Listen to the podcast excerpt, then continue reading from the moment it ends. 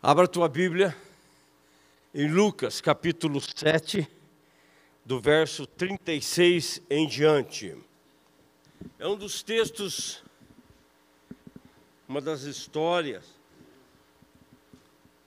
mais lindas da Bíblia de encontros que fazem para nós um dia de glória. Isso é o que eu quero pensar com você nessa noite. Encontros que nos levam a um dia de glória. Amém, meus irmãos? E essa história é maravilhosa. Este encontro desta mulher com Jesus. Vamos ler? Lucas capítulo 7, do verso 36 até o 50. Diz assim, ó. E convidou-lhe um dos fariseus que comesse com ele. E entrando em casa do fariseu, assentou-se à mesa. E eis que uma mulher, uma mulher da cidade, uma pecadora, sabendo que ele estava à mesa em casa do fariseu, levou um vaso de alabastro com unguento, com perfume E chegando por detrás aos seus pés, chorando, começou a regar-lhe com as, os seus pés com as lágrimas, e enxugava-lhe com os cabelos da sua cabeça, e beijava-lhes os pés. E ungia com um guento. Quando isso viu o fariseu que tinha convidado, falava consigo mesmo, dizendo: Se este era fora profeta, bem saberia quem é a mulher que lhe tocou, pois é uma pecadora. E respondendo Jesus, disse-lhe: Simão, uma coisa eu tenho que dizer-te. E ele disse: Fala, mestre. Um certo homem tinha dois devedores. Um devia-lhe 500 dinheiros, 500 dias de trabalho. E o outro devia 50, 50 dias de trabalho. Um devia dez vezes mais do que o outro. E não tendo eles com que pagar, perdoou-lhes a ambos. Dize-me, pois, qual desses o amará mais? Então, respondendo Simão, disse: Tenho para mim que é aquele que a quem mais perdoou. E disse Jesus: Julgaste bem. E voltando-se para a mulher, disse a Simão: Vês tu esta mulher? Entrei na tua casa e não me deste água para os pés. Mas esta regou-me os pés com lágrimas e me enxugou com seus cabelos. Não me deste ósculos, não me beijaste. Olha que coisa interessante. Mas esta, desde que entrou, não tem cessado de beijar os meus pés. Não me ungiste com a cabeça com óleo, mas esta ungiu-me os pés com unguento. Por isso te digo que os seus muitos pecados lhe serão perdoados. Porque muito amou, pois aquele a quem pouco é perdoado, pouco ama. E disse a ela: Os teus pecados te são perdoados. E os que estavam à mesa começaram a dizer entre si: Quem é este que até perdoa pecados? E Jesus disse à mulher: A tua fé te salvou. Vai-te em paz. Vamos orar? Senhor, esta palavra é a tua palavra, Senhor. Ela é alimento para a nossa vida, para a nossa alma Por isso te pedimos nesta noite, Senhor Jesus, fala mais uma vez conosco, nos ajude, Senhor, com a tua palavra, que ela venha alimentar-nos de maneira poderosa, e, Senhor, que seja um dia de bênção na vida de todos nós que estamos expostos a ela. É o que nós te pedimos, Senhor, em nome de Jesus. E todos disseram amém e amém. Sente-se, irmão, sente-se, igreja.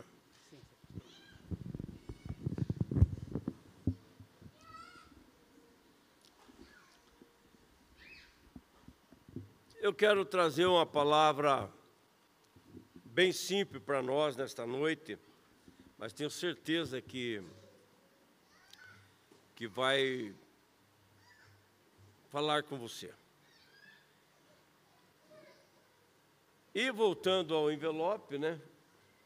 Se a palavra falar com você, vem aqui que eu quero te dar um envelope. Tá bom? Não perca a oportunidade. Não perca o momento. Se Deus falar ao seu coração, vem aqui e pega o envelope. Tá bom? Você não vai me atrapalhar, não tem problema nenhum. Esta é uma história fantástica, impressionante. Ela fala de encontros,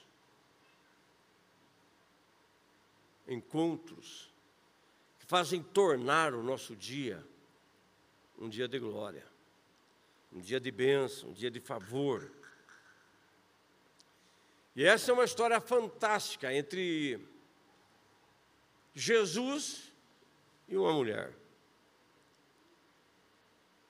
E como tem essas histórias de encontros na Bíblia? Jesus sempre encontrando alguém, alguém sempre se encontrando com Jesus,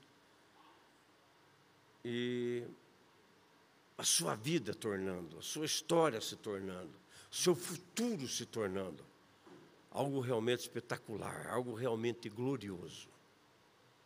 E é o que eu espero que aconteça na nossa vida nessa noite mais uma vez, porque Deus está aqui e Ele vai fazer algo na minha e na sua vida. Essa história registrada pelo Lucas, ela termina com uma frase falando sobre salvação. E salvação é algo espetacular. Jesus olhou para ela, olhou para Simão, e ele termina essa história, depois de contar uma outra, falando: Vai ter paz, a tua fé te salvou. E quando a gente pensa em salvação, a gente pensa logo no céu, não é verdade, irmãos? Essa palavra salvação para nós tem uma ligação muito grande com o céu, e é mesmo. Mas essa palavra salvação, ela abrange ainda muito mais coisas. Eu não sei o que poderia ser mais abrangente do que o céu. Mas a verdade é que ela fala muitas outras coisas também, o significado dela também é. Por exemplo, quando alguém é resgatado de uma dívida, essa palavra salvação também se encaixa. Quando alguém é salvo de uma dívida. Quando alguém é tirado de uma situação muito complicada. Essa palavra também é usada, salvação. Quando alguém é curado de uma maneira espetacular, maravilhosa, e ela é salva da morte, essa palavra ela, ela, essa palavra grega ela é encaixada da mesma forma. E os tradutores, de alguma forma, escolhem ou escolheram, se assim posso dizer, o que colocar. Mas todos eles é essa raiz dessa palavra grega salvação. Então, salvação é uma coisa muito abrangente, uma coisa espetacular. Porque ela abrange tudo, se assim que eu posso dizer, da minha e da sua vida. E o texto termina dizendo: Jesus, vai, a tua fé te salvou. Do que essa mulher precisava ser salva? Essa é uma coisa que a gente tem que pensar. Se salvação é uma palavra que abrange tanto, do que ela precisava ser salva? Primeiro, ela precisava ser salva dos seus pecados, que a Bíblia diz que ela era uma pecadora. E essa palavra aqui, pecadora, é um eufemismo da palavra, do termo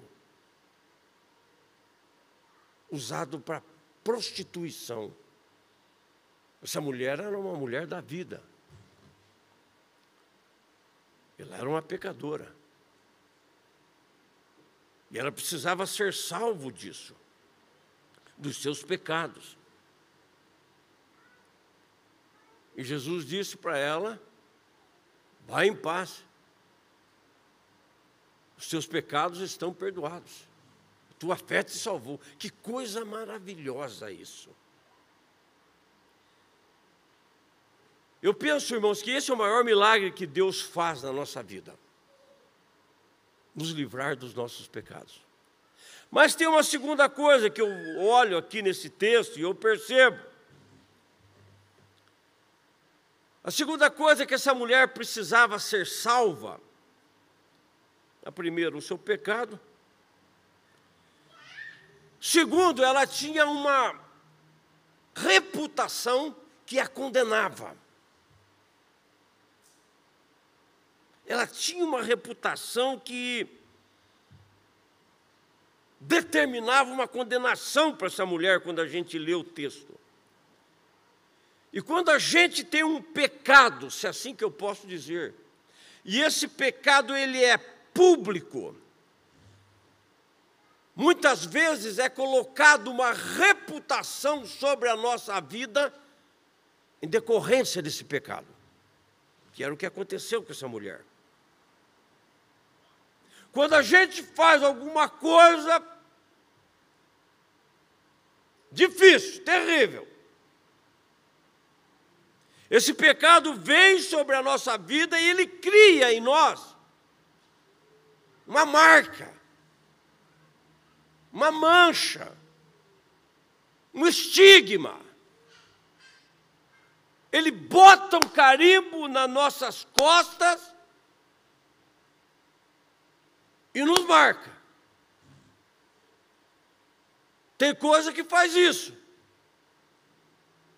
Tem ou não tem? Tem. A pessoa fica conhecida por aquele estigma, por aquela marca, por aquele carimbo que de alguma forma foi colocada sobre a vida da pessoa. Era o caso dessa mulher. Aquele pecado público criou sobre a sua reputação um estigma, uma marca, um carimbo. E eu vou dizer uma coisa, meus irmãos. Deus perdoa, mas a gente, quando bota um carimbo em alguém, a gente.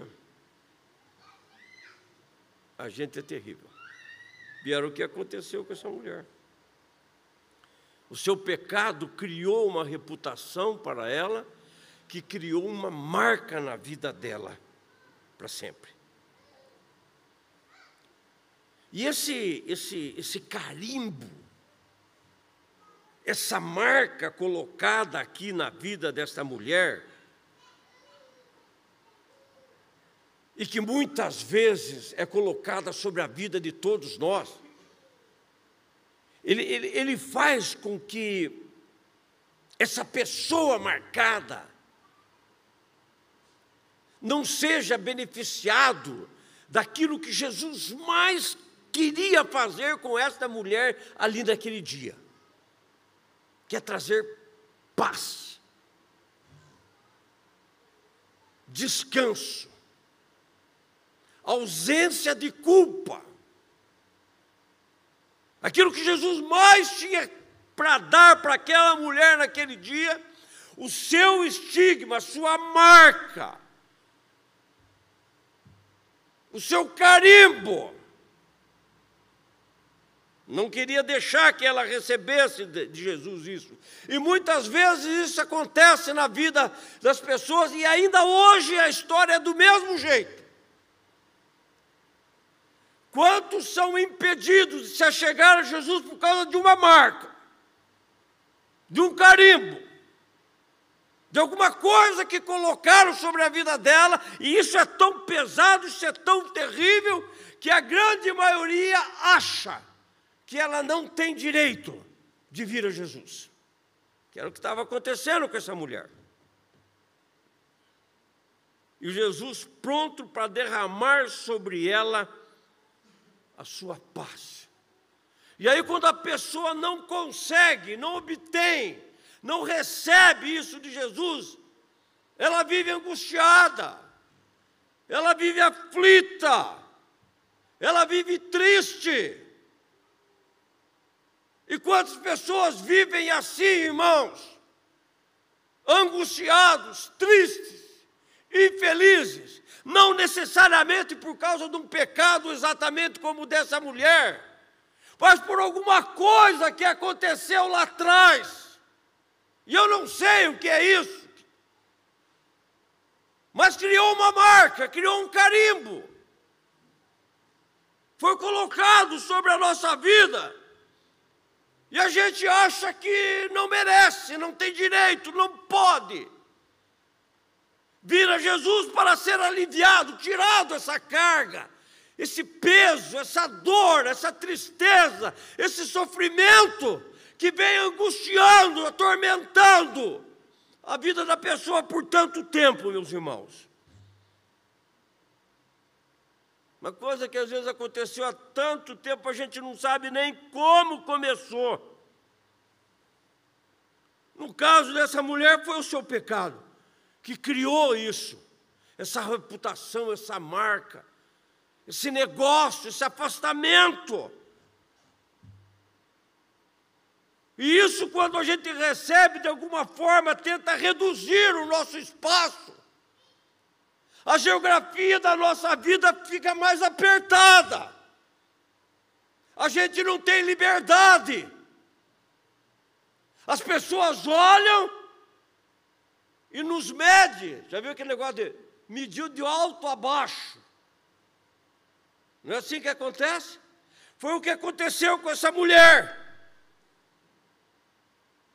Aquele pecado criou uma marca que reduziu o seu espaço, a sua, o seu acesso, a sua entrada, o seu direito de ficar. Porque uns começaram a olhar para ela e dizer: O que é que você faz aqui? Já se sentiu olhado dessa maneira? Você entra num lugar e as pessoas olham para você, elas não falam, mas o olhar diz: O que é que você está fazendo aqui? Aqui não é o teu lugar. Você, não é desse lugar.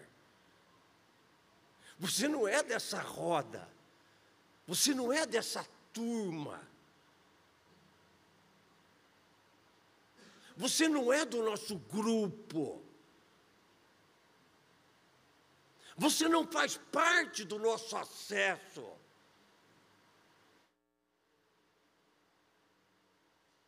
O que é que você faz aqui? Quem você pensa que é para estar aqui? Pensa no que eu estou te falando. A Bíblia diz que Jesus foi convidado para um banquete por um certo fariseu. E Jesus ele não tinha não tinha problema com as pessoas. Ele foi. No mundo antigo, esses, esses banquetes, principalmente quando a pessoa era muito rica, esse banquete ele, ele era feito como se fosse numa área quase pública da casa, quase que na frente da casa, porque os ricos gostavam disso, até para que outras pessoas vissem o banquete que ele estava dando. E naqueles tempos, quando isso acontecia, as pessoas começavam a eh, eh, chegar para ver o que estava acontecendo. É quase como que você vai aí num restaurante, nessas lanchonetes que tem, que tem, que tem, que tem mesa, assim, principalmente nessas regiões mais quentes, de praia e tudo, essas mesas fora do estabelecimento, quase que público. A pessoa passa, olha o que você está comendo. Claro que ela não fica pescoceando o que, que você está conversando, nem dá opinião da sua conversa, nem ri do que você falou, mas nos tempos de Jesus a coisa era assim. O cara quase que entrava no negócio. Viu o, o, o, o ouvinte, o, o curioso, o que se achegava, ele ficava prestando atenção no que é que estava acontecendo. Por isso que esse banquete era quase que público. E a história diz que essa mulher não foi convidada. Ela não foi convidada para o jantar, ela não foi convidada para se assentar à mesa, ela não foi convidada para estar junto com os convidados, seu nome não estava na lista. Mas eu acho impressionante que essa mulher vai. Ela vai lá. E aí então ela vai. As mesas eram diferentes das nossas, pessoas praticamente que se se ajoelhavam diante da mesa. E como o negócio era feito quase num lugar público, a mulher veio e entrou por trás de Jesus. E aí então acontece essa cena aqui que nós lemos. Ela começou a chorar, chorar, a tal ponto que as suas lágrimas lavavam, regavam os pés de Jesus, diz algumas versões, e ela enxugava os pés de Jesus com os seus cabelos. E aí ela beijava e beijava e beijava. E aí a, a história diz que Simão olha para ela, e esse é o problema, é aquele olhar, como quem diz: O que é que você faz aqui? Você não foi convidado. Esse lugar não é para você.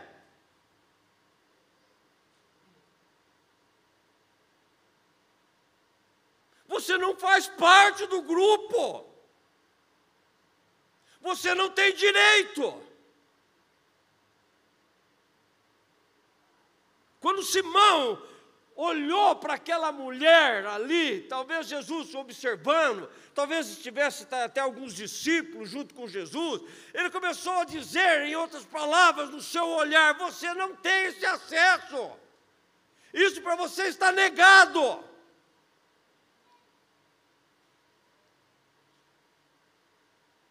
Você não tem esse direito.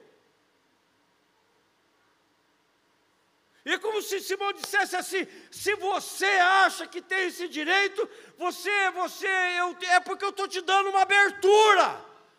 Mas não confunda, você está indo longe demais. Você está roubando a cena. Com esse choro desmedido, olha o que você está fazendo. Em outras palavras, era isso, aquele olhar dele. Onde já se viu uma mulher, uma mulher tem que andar de maneira velada com o seu cabelo. Você chega agora aqui, derruba os seus cabelos em cima de Jesus, e esfrega nos pés dele, e fica aí beijando e chorando, roubando a cena do jantar. Você está indo longe demais. Você não tem esse direito. O que, que você pensa que você é? Aí você pega, abre o seu perfume e enche a casa aqui com o teu cheiro. Quem que quer saber do teu cheiro? Quem você pensa que é? Que pode chegar aqui e infectar a minha casa com o teu perfume, com o teu cheiro. É isso que ele estava dizendo. Você não tem direito.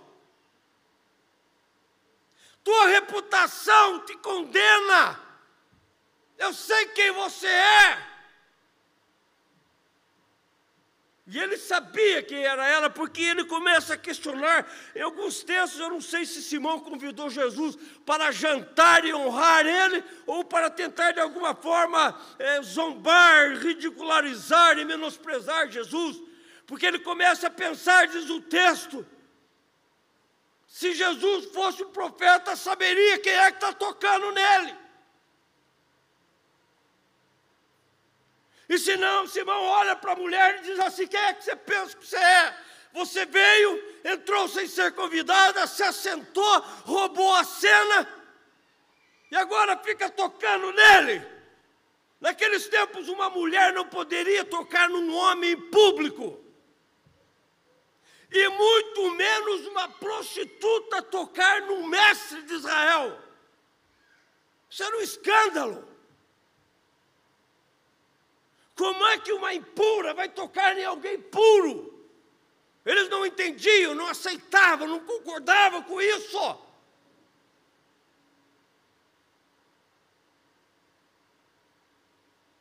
Você não é daqui.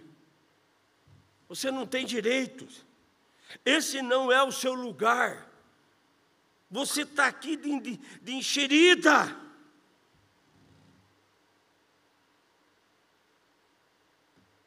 Quem é que você pensa que você é para estar aqui?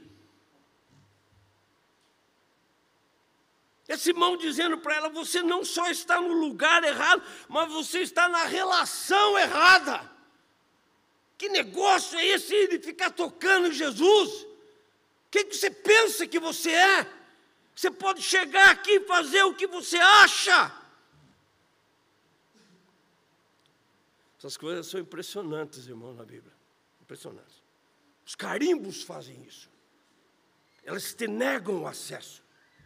Eles te restringem o lugar. Eles, eles dizem que você não pode. Os carimbos, ele te, eles, eles atrofiam as suas relações, eles impedem as suas relações. Colocam marca em você, dizendo que você não pode, não tem direito. E essa mulher, irmãos, representa todos nós aqui nessa noite. A condição dela talvez seja a condição de alguns porque todos nós recebemos carimbos dessa vida, marcas dessa vida que nos acompanha há tanto tempo, às vezes. Marcas que vêm limitando, atrofiando a geografia da nossa vida, que a gente não pode fazer mais nada. Vivemos naquele quadradinho, dizendo para mim e para você que aquilo não é legítimo para você, que aquilo não é legítimo para mim, que eu não posso ter aquilo que você não pode, que nós não podemos fazer, que eu não posso fazer. O carimbo faz isso. Você já sentiu olhado assim? Quando as pessoas dizem para você, não é o teu lugar. Não é o teu lugar. O que é que você está fazendo aqui? Enxerido. Não sei se existe essa palavra, enxerido. É, é o negócio da mulher. Já sentiu assim? Você chega num lugar, o pessoal te olha de cima a baixo, dizendo: você não é daqui, você não tem direito a tua condição criou em você uma marca e você não pode. Mas, o pior de tudo é que alguns de nós aceita.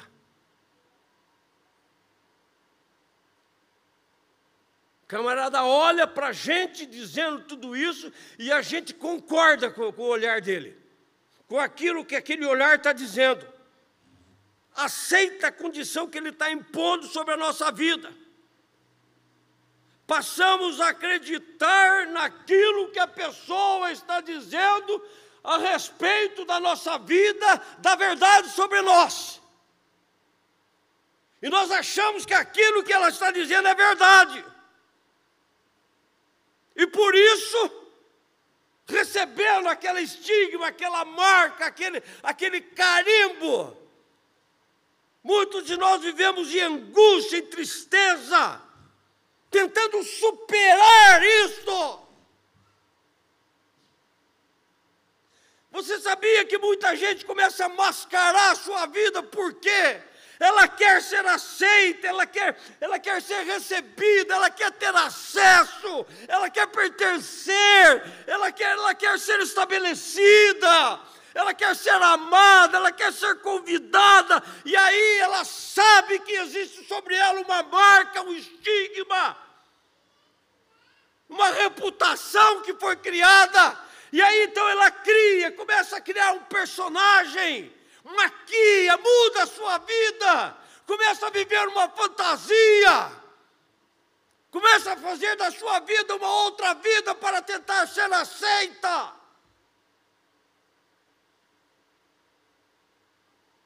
Quantas pessoas, irmãos, entram na droga por causa disso, querem ser aceitas? no álcool, na prostituição, na promiscuidade e tantas coisas. Ela quer ser aceita, ela quer pertencer ao grupo, ela quer fazer parte, ela quer acesso, ela quer ser validada. Ela quer ser vista, ela quer ser amada, ela quer ser abraçada mas ela tem um estigma, ela tem um, um, trauma, ela tem uma marca, ela tem algo na vida dela que não permite, por causa disso, ela começa a criar uma vida totalmente diferente da sua. Vive uma ficção, vive um personagem, tentando mudar a sua vida, tentando fazer a sua vida ser aceitável. E, em consequência disso, cria uma identidade falsa de si. Ela não é aquilo, ela não gosta daquilo, mas ela vai naquilo porque ela quer ser aceita, ela quer o acesso, ela quer o convite, ela quer estar, ela quer pertencer, ela quer ser validada. E ela vai fazer qualquer coisa para isso. Quantos jovens fazem isso? Entram numa vida que lá no futuro os destruirá exatamente por causa disso. Querem ser de um grupo. Seja da escola, seja do prédio, seja do bairro. E ela começa a fazer o que eles fazem porque ela quer ser aceita. Isso é, é, é esse, esse, negócio é impressionante, mas é, é, é a história desta mulher.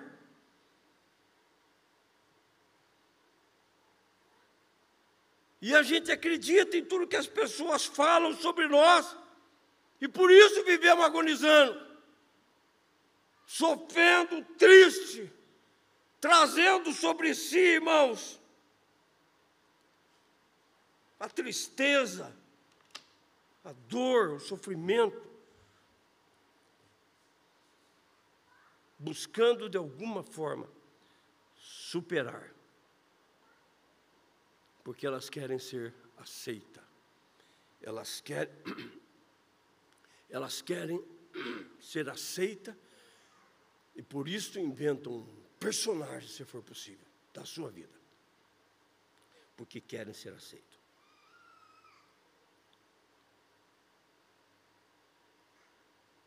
Agora, quando você vê o que Simão faz com esta mulher,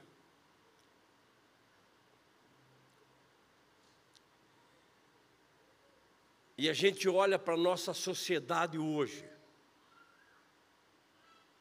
não é isso o que acontece, irmãos? Quantos vivem assim? Com marcas, com carimbo, com estigma que foi colocado nos ombros, nas costas dessa pessoa. Quais, por exemplo, pastor?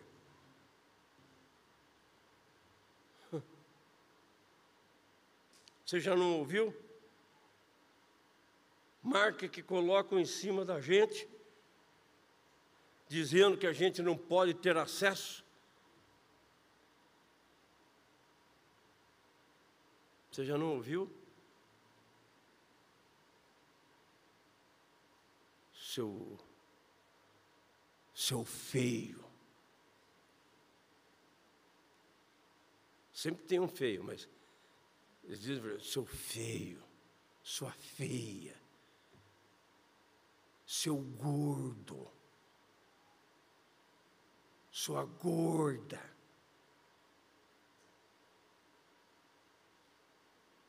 Sua desquitada, seu desquitado, seu bêbado. Sua bêbada, pobre, noia, seu drogado, sua drogada, o que é que você está fazendo aqui?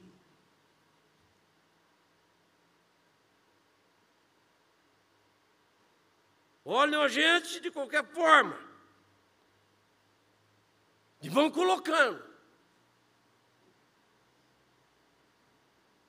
Sua velha. O que, é que você está fazendo aqui? Sua velha. Seu velho. Eles vão colocando. Dizendo que você não tem acesso porque alguma coisa está ali. seu favelado, seu porco.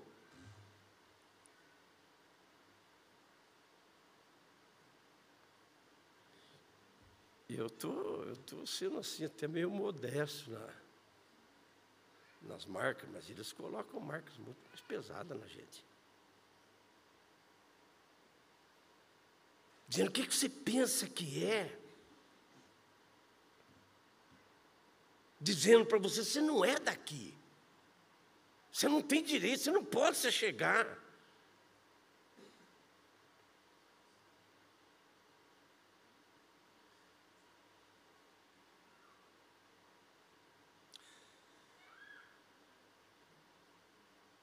Quando eu olho e vejo essas coisas, irmãos, eu ainda percebo que existem coisas ainda muito mais graves do que essa, porque quando é de fora, é uma coisa, o duro é quando alguém é recriminado dentro de casa.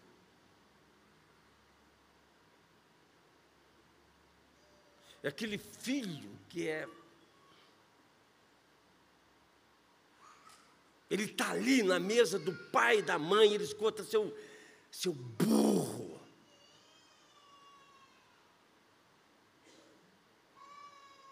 Sua burra dito pelo pai, pela mãe, seu inútil.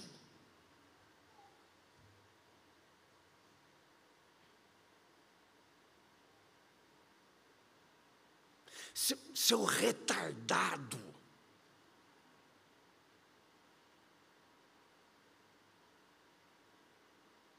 Você, você não vai dar nada. Você vai ser como. E aí eles usam um exemplo lá de uma fulana, de um fulano que não deu nada. Você vai puxar não sei quem. Isso que é duro, meus irmãos.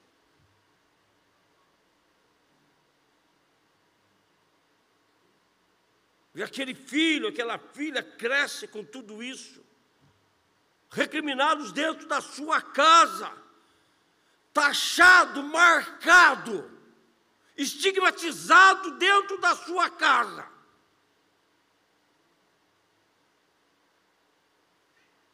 Maridos que fazem isso com a esposa. Sua feia. O que, a gente pode dizer para a esposa que é ruim? Fedida. A mulherada aí.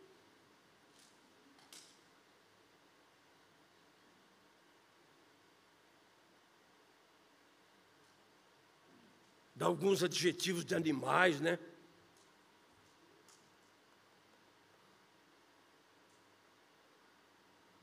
E as mulheres para os seus maridos. Você não vale nada mesmo. Não sei onde é que eu estava com a cabeça de casar com você. Eu estou sendo bonzinho, irmãos. Que o negócio aí vai longe.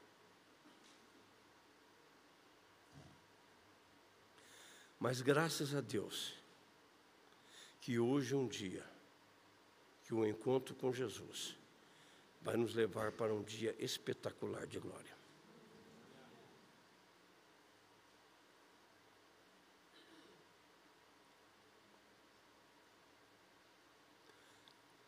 Agora, quando eu olho para esse texto, eu acho uma coisa maravilhosa nessa mulher, porque ela não é uma mulher passiva. Ela não fica esperando que alguém marque o encontro para ajudar ela. É ela que marca o encontro. É ela que vai. Note o texto. Não foi Jesus que marcou o encontro com ela. Foi ela que foi ao encontro de Jesus. Lê o texto. O Lucas diz assim: que quando ela soube que Jesus estava na casa do Simão, passou a mão no vaso de alabastro, abriu a porta. Quem sabe alguém disse: onde é que você vai? Estou indo para a festa hoje. Hoje é meu dia de glória.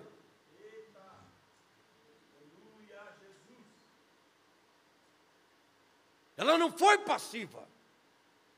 Ela não foi curada por causa do encontro que marcaram para ela. Ela foi curada por causa do encontro que ela providenciou. Às vezes nós ficamos muito passivos. Achamos que alguém tem que vir nos abraçar para tirar de nós essa dor, essa tristeza. Alguém tem que vir falar conosco. Alguém tem que fazer alguma coisa. Alguém tem que validar. Alguém tem que fazer alguma coisa para mim. Alguém tem que me ajudar. Alguém tem que me levantar. Alguém tem que me dizer alguma coisa. Essa mulher não. Ela não era passiva, ela foi. Ela pegou o vaso de alabastro, um perfume caríssimo. Alguns autores dizem um perfume caríssimo. Ela queria mudar o seu estigma, ela queria mudar a sua história, ela queria mudar do que ela era chamada, ela queria mudar os conceitos, ela queria mudar o trajeto, ela queria mudar o futuro, ela não ficou pensando quanto é que isso aqui custa.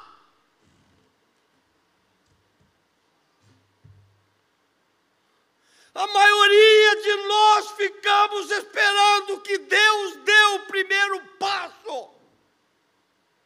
Mas essa mulher disse: não. Primeiro passo é meu.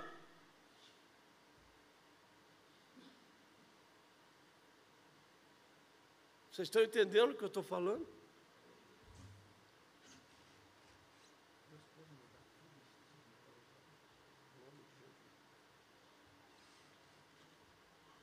Nós queremos a coisa mudada, mas queremos que Deus faça. Essa mulher não.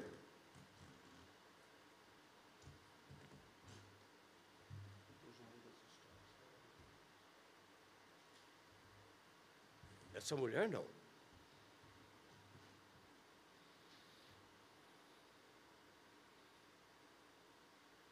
A maioria de nós fazemos exatamente como o Simão.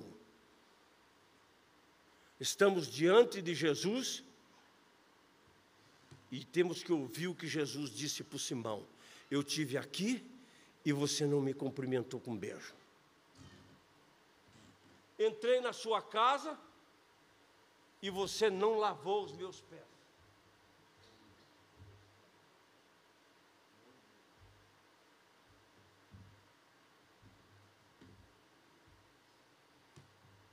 Você não me deu água para lavar os pés, não me cumprimentou com um beijo, não me ungiu.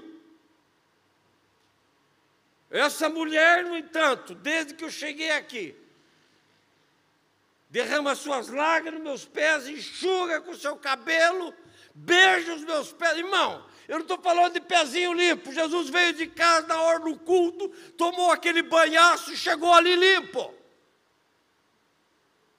No mundo antigo não era assim.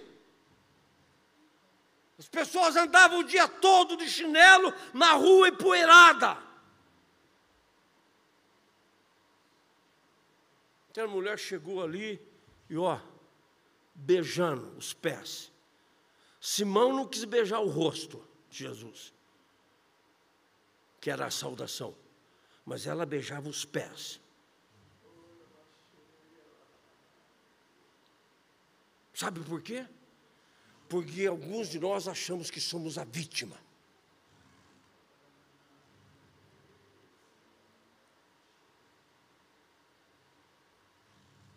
Aquela mulher não. Ela disse: Eu vou. Eu vou. Eu vou buscar. Eu quero. Eu não vou ficar esperando que me validem. Eu não vou ficar esperando que venham me ajudar, eu vou lá. Essa mulher fez isso, meus irmãos. Leia o texto. O encontro que curou ela não foi um encontro que alguém providenciou para ela, foi um encontro que ela marcou. Ela providenciou, ela buscou.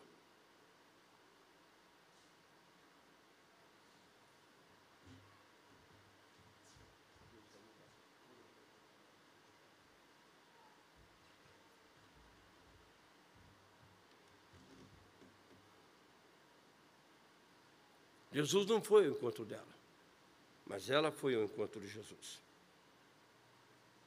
Ela não foi à festa. Perdão, ela não foi convidada para a festa, mas ela foi na festa. Ela não foi convidada para o banquete, mas ela disse: Eu vou me sentar nesse banquete. E olha o impressionante desse texto, meus irmãos, que quando ela entra, ela entra no banquete, ela não ficou olhando quem é que está em volta. Esse é o nosso maior problema. Se eu for lá, o que é que os irmãos vão dizer? Essa mulher entrou naquele lugar e olhou para Jesus. Quem que está ao seu lado não me interessa. Mas eles vão falar, mal ou bem, não me interessa. Eu não estou preocupado com a plateia. A multidão não me interessa. Eu vou até onde Jesus está. Os olhos dela estavam fixos em Jesus. Ela não pensou em nada do que a plateia poderia dizer e pensar a respeito dela.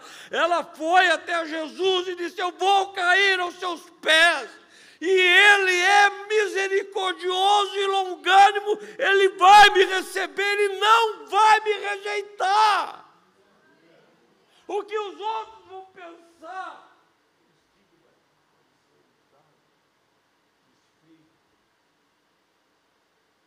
Não interessa, não interessa o que vão dizer. Digam o que quiserem. Vão recriminar, vão falar, vão inventar. Ela disse: não, não interessa. Eu vou até Jesus e ele vai me receber. Essa mulher estava dizendo, em outras palavras, assim: ó, não estou nem aí pelo que o pessoal vai pensar.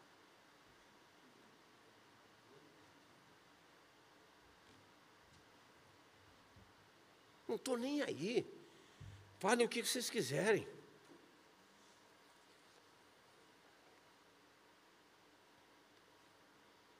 Preciso terminar, irmão. Porque eu vou é a Jesus e Jesus ele vai me receber porque eu sou, eu sei quem eu sou, eu sou uma filha amada de Deus, Deus, Deus me ama e eu vou chegar e ele, ele não vai me desprezar. Quando aquela mulher entrou naquela casa, ela estava dizendo, em outras palavras,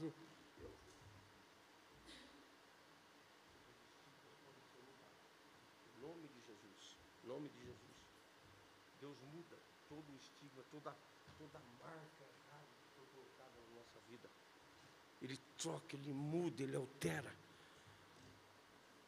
Eu não estou nem aí. E tem mais uma. Eu vou entrar nessa festa e quero ver quem é que vai me barrar. Eu não sei se essa mulher pensou nisso, o texto não diz. Mas eu não estou aí. O que, que esse pessoal pensa que pode dizer o que eu posso, o que eu não posso? Eles não vão controlar. Eu vou à busca do meu dia de vitória. Eu quero que a minha vida seja mudada, eu vou atrás desse negócio. Esqueça os seus carimbos, hoje venha Jesus, porque Ele tem algo espetacular sobre a sua e a minha vida. Não questione, não duvide, não ache. Meus irmãos, o nosso grande problema é que nós ficamos botando minhoca na cabeça como é que Deus vai resolver essa parada minha.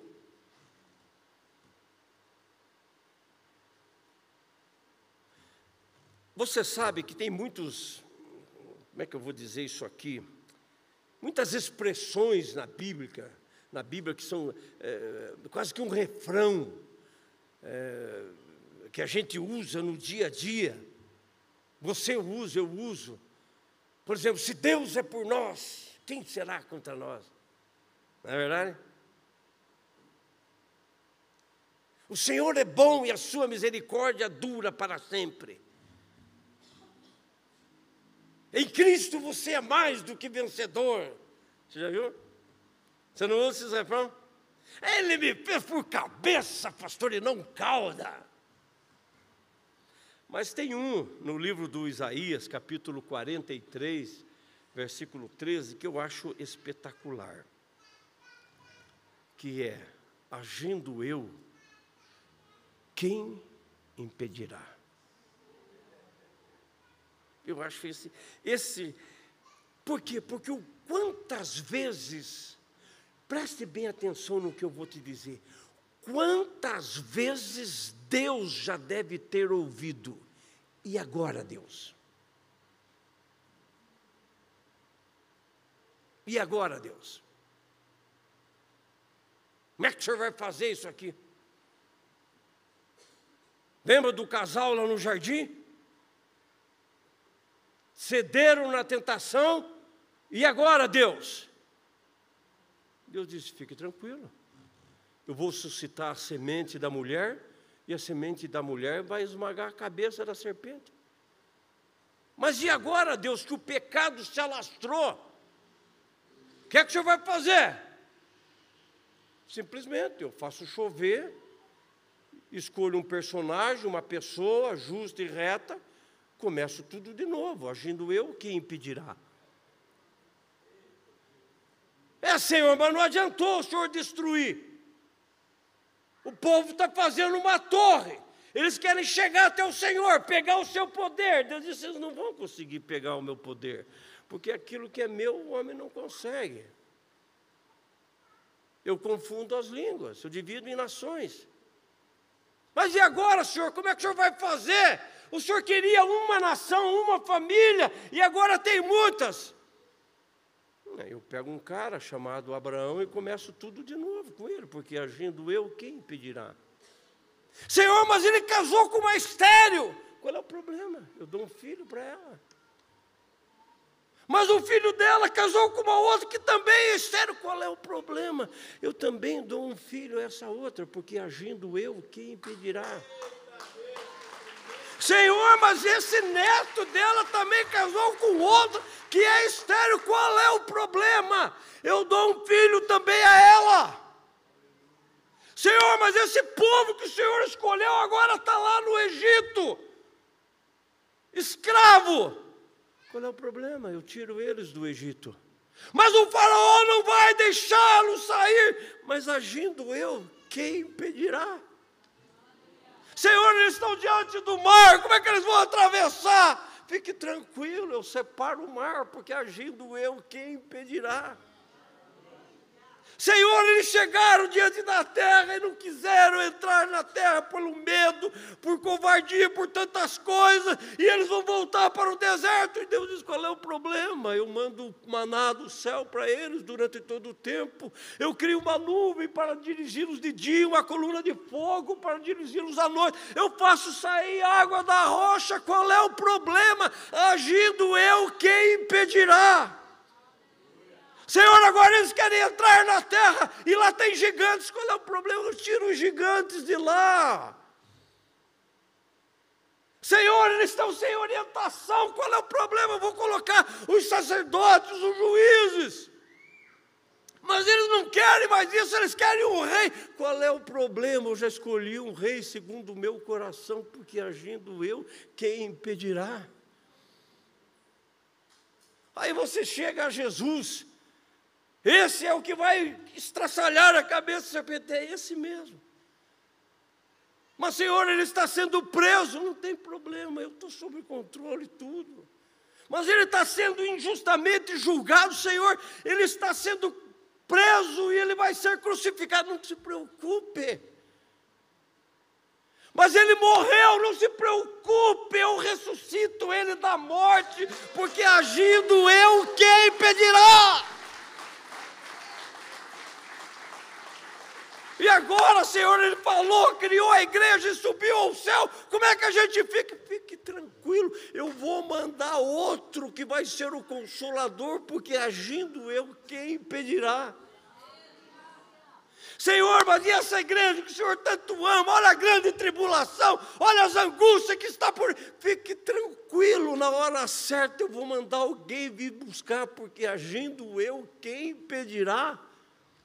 Quando é que você vai entender que tudo está na mão de Deus e agindo Ele, quem vai impedir? Você precisa entender que o controle não está na sua mão, irmão.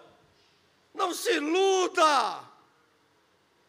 Você fica com medo de se endividar com Deus. Aquele que agindo Ele, ninguém impede.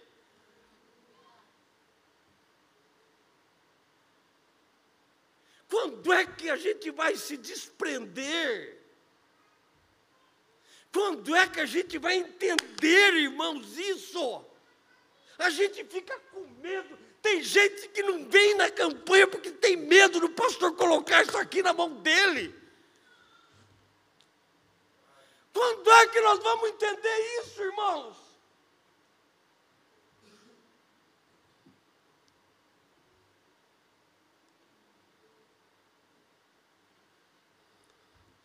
Vou dizer uma coisa para você, se você tiver que. Não, não vou dizer. Vou dizer. Não duvide. Não duvide, porque agindo ele, quem é que vai impedir você? Ninguém. Ninguém impede ele de fazer algo espetacular na sua vida, transformar essa sua tragédia num dia espetacular de glória, de bênção, de favor na sua vida. Porque agindo Ele, quem é que vai impedir?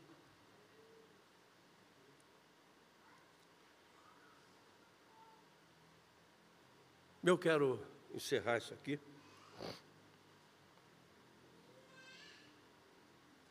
Por isso, nessa noite, eu quero, eu quero chamar algumas pessoas.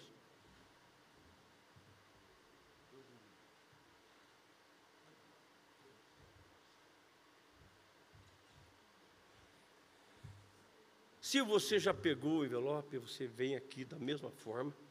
Se você não pegou e quer a sua história mudada, você vai vir aqui. Você vai vir aqui, eu vou pôr um envelope desse na sua mão. É isso mesmo. Colocar um carimbo em você.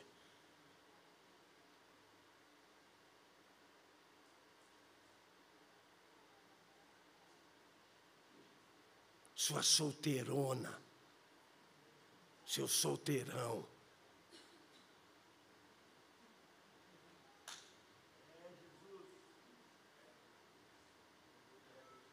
Vem aqui.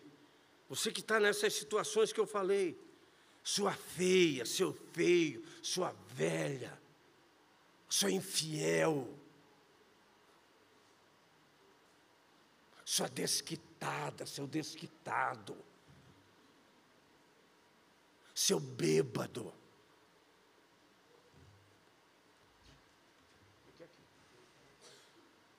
Você vai vir aqui, eu vou pôr o envelope, você vai ficar aqui. Depois eu quero orar, eu vou orar por você.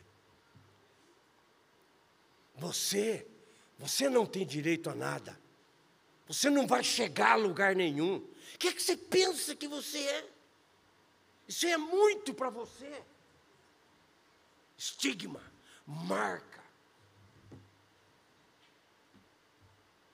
marca foram colocados na sua vida. Você vai ficar para titia, para titio. Viu? Não vai não.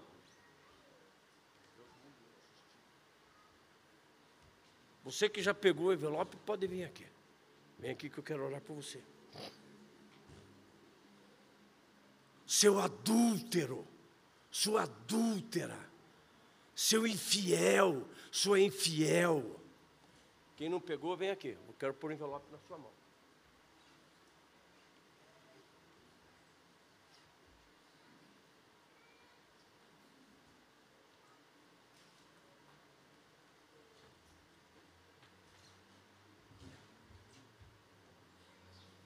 Você, filho, que ouviu do seu pai, sua mãe, seu burro, sua burra,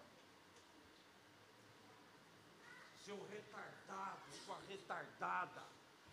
Vem aqui, quero pôr um envelope na sua mão. Nós vamos quebrar isso nessa noite em nome de Jesus. Que burro! Que retardado! Você é filho de Deus, você é uma filha de Deus. Você não vai levar esse estigma vai fazer como essa mulher. Eu vou a Jesus. Eu vou a Jesus. Ele vai mudar a minha história. E você que me disse isso para trás de mim, eu não quero isso. Você não tem futuro. Você é assim mesmo. Você é um erro.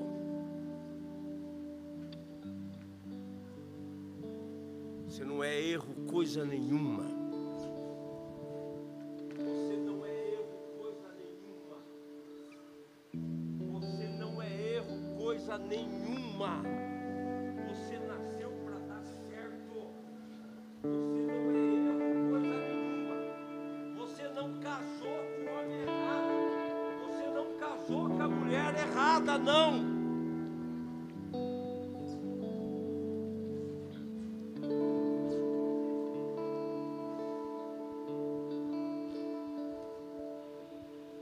Você, pai,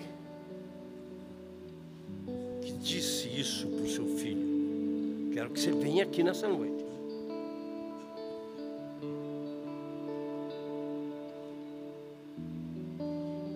seja no momento de ira, de raiva, mas você disse, colocou um estigma no coração desse filho, dessa filha. E ele está carregando. Nós precisamos quebrar para que isso não frutifique lá na frente. Vem aqui. Seu filho não é burro. Seu filho não é retardado. Sua filha não é uma desmiolada. Sua filha não é uma inconsequente.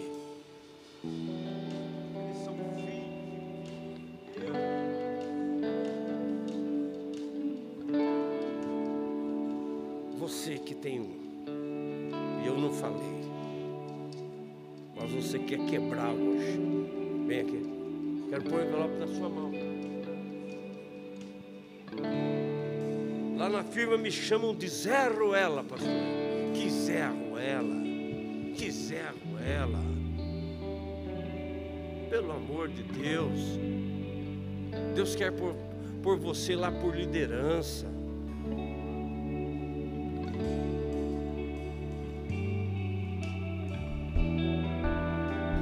Lá na minha família eu sou chamado de o aproveitador. Tantas outras coisas. Como é que te chamam? Você não é isso não. Vem aqui, nós queremos quebrar isso. Eu não sei como é que você é chamado. Mas diga não. Eu não sou isso que disseram a meu respeito. Eu vou ter o acesso.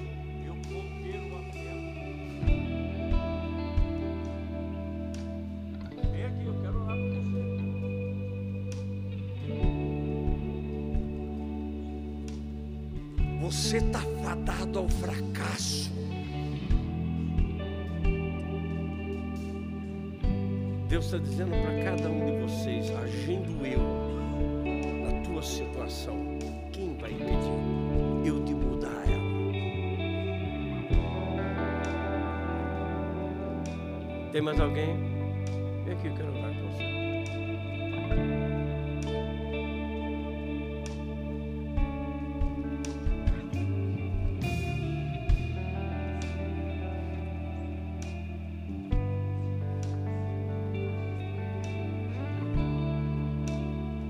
Você não é feio.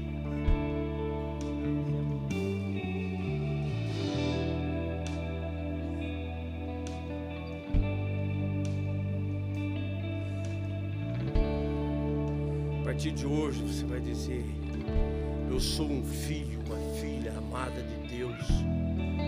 E eu vou colocar na minha vida o que Deus tem para mim. E não o que querem pôr na minha vida. Em nome de Jesus. Ponha o seu envelope na sua mão.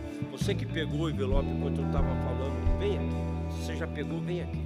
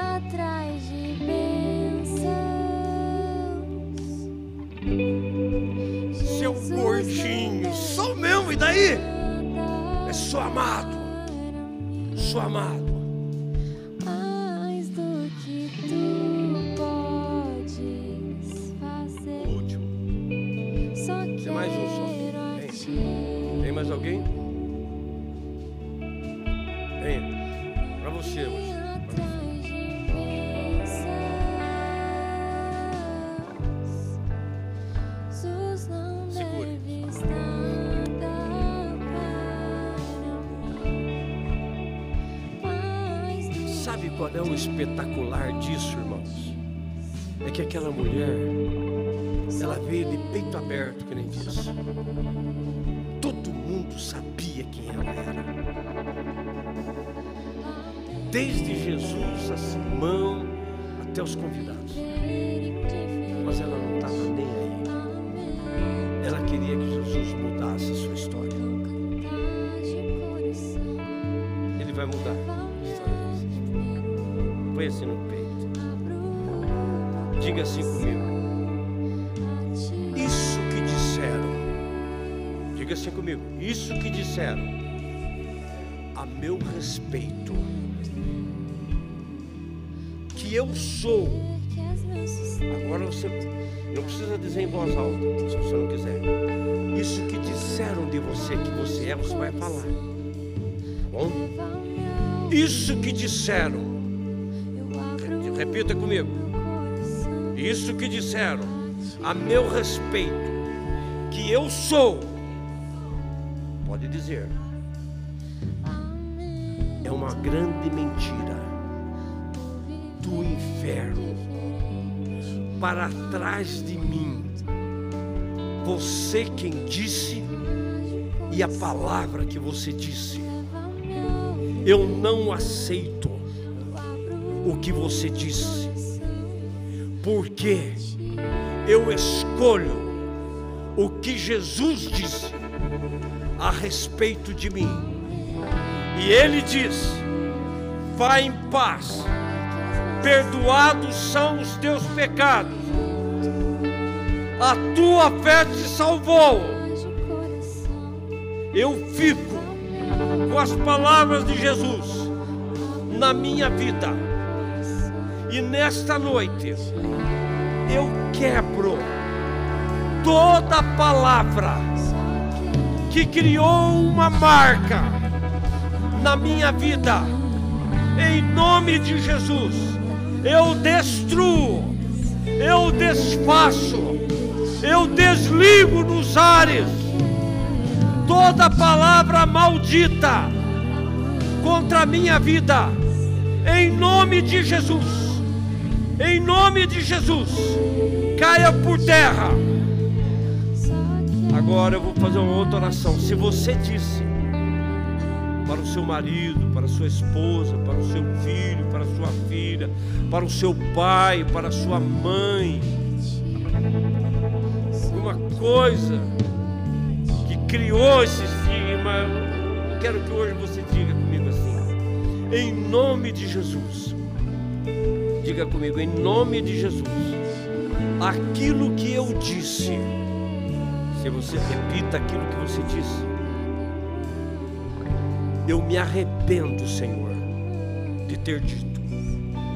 Senhor, que estas palavras sejam desfeitas nos ares. Eu não dou legalidade para ninguém agir sobre estas palavras.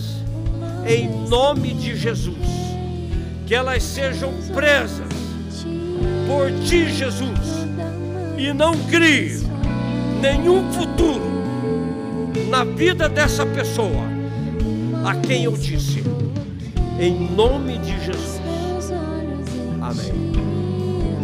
Senhor Jesus, aqui estão esses irmãos, por vários motivos, por vários estigmas, por vários traumas, por vários carimbos que foram colocados na vida deles, mas que nesta noite, Senhor, seja quebrado, destruído, desfeito isso, em nome de Jesus, ó Deus.